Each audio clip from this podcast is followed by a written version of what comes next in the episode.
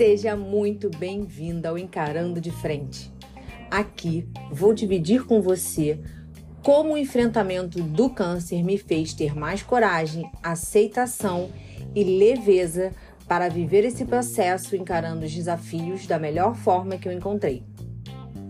A gente acorda feliz, confiante de que o dia será muito bom. Aí você encontra a primeira pessoa e diz bem alto e sonoro: Bom dia! E essa mesma pessoa não te responde e ignora a sua presença, ou ela te dá um olhar bem fulminante, como se você a tivesse apunhalado pelas costas. Já aconteceu isso com você? Comigo já, inúmeras vezes.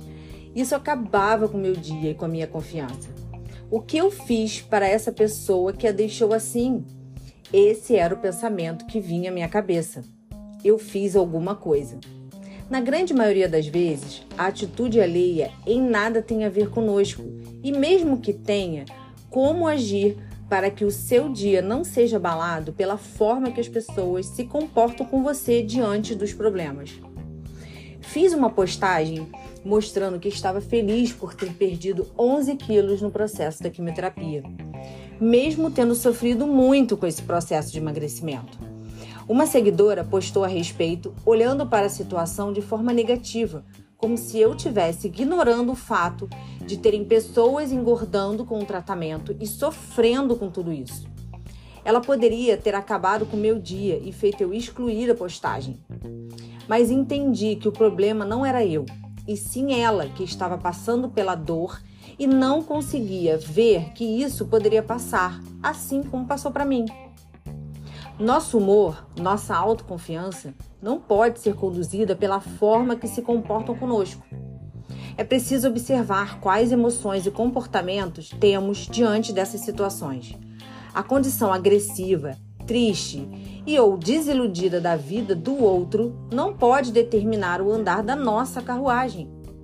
Se o seu dia começa bem, não permita que os problemas alheios mudem sua forma de conduzir suas emoções. Aprender a nos blindar das interferências alheias é o que vai te ajudar a manter sua autoconfiança e bom humor no qual você determinou ao abrir seus olhos nesta manhã. Entenda que o que acontece com o outro não diz respeito a você, mas o que o outro desperta em você é que te diz respeito.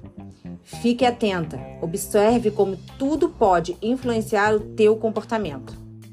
Encarando de frente seus desafios. Te vejo no próximo episódio.